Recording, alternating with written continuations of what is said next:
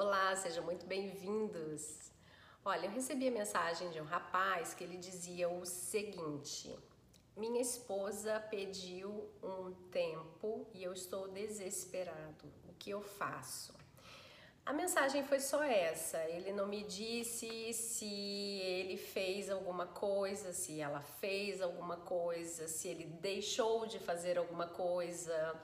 Enfim, não sabemos. Então vamos falar sobre o tempo, sobre o pedido de tempo, né? É, quando uma pessoa te pede um tempo, ela pode estar com algumas estratégias aí por trás desse tempo. Toda vez que uma pessoa pede tempo, isso é a utilização de uma estratégia. Ponto. Essa estratégia ela pode estar sendo usada porque ela realmente precisa se reestruturar, se reorganizar e estar com aquela pessoa dentro da rotina dela impede que ela consiga se retirar daquele ambiente e conseguir é, ter uma visão, vamos dizer que de fora, né? Uma visão mais ampla de tudo que está acontecendo e por isso ela age com inteligência e com estratégia e fala: olha, eu preciso sair desse ambiente, eu preciso sair dessa rotina para poder enxergar isso um pouco mais afastado e entender onde é que está o ponto que não está funcionando bem e depois a gente voltar e conversar sobre isso, tá? Então, esse pode ser um dos motivos do pedido de tempo. É, uma segunda, um segundo motivo de se pedir tempo é quando a gente está falando sobre pessoas que usam de estratégias de manipulação, né? Quando ela sabe que a outra pessoa é muito apaixonada, que a outra pessoa tem uma dependência emocional muito grande da existência dela, né? Do, do movimento que ela faz no relacionamento, uma forma de colocar essa pessoa de castigo para pensar é dizer: olha, preciso de um tempo. E ela se afasta e ela deixa a vida dela num, num círculo bem fechado para que essa pessoa não consiga acessar e não consiga ver o que está acontecendo.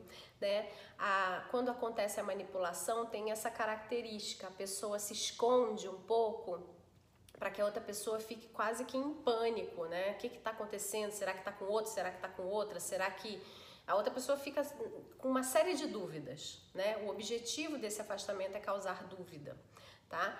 Então, se esse é o, o motivo do afastamento, né? Se você percebe que realmente não é, não é como no, no caso anterior, que a pessoa só está usando de uma estratégia porque ela precisa se, se reorganizar, se reestruturar, né? O objetivo é causar uma dependência emocional, aí cabe a você decidir se você quer realmente vivenciar isso na sua vida ou não, porque isso vai virar um trunfo de manipulação.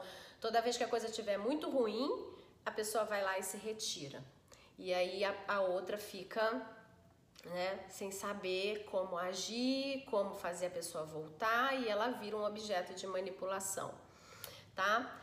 Uma terceira coisa com o pedido de afastamento é porque essa pessoa realmente já pode ter dentro dela a decisão quase que tomada de que ela quer sair desse relacionamento, ela não quer mais vivenciar esse relacionamento, mas ela tem ainda a sensação de que ela tem uma dependência emocional da existência desse relacionamento. Então é, é como se ela botasse assim: vou fazer um teste e aí ela diz: Olha, eu preciso de um tempo, ela se afasta e ela vai ver como é que é a vida lá fora, se ela não tivesse esse relacionamento, como é que a vida funciona lá fora, sem ela precisar ter todos, uh, todos os, os, os as, as, as, situações que esse relacionamento trazia para ela de conveniência ou inconveniência, como é que ela vai lidar com isso né? Uma das coisas que eu sempre falo é todo mundo que se relaciona no casamento, né, é,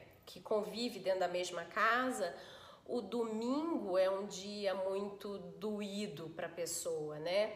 Porque é o dia que a grande maioria das pessoas está confraternizando com as suas famílias e aí o formato familiar dela nesse momento mudou.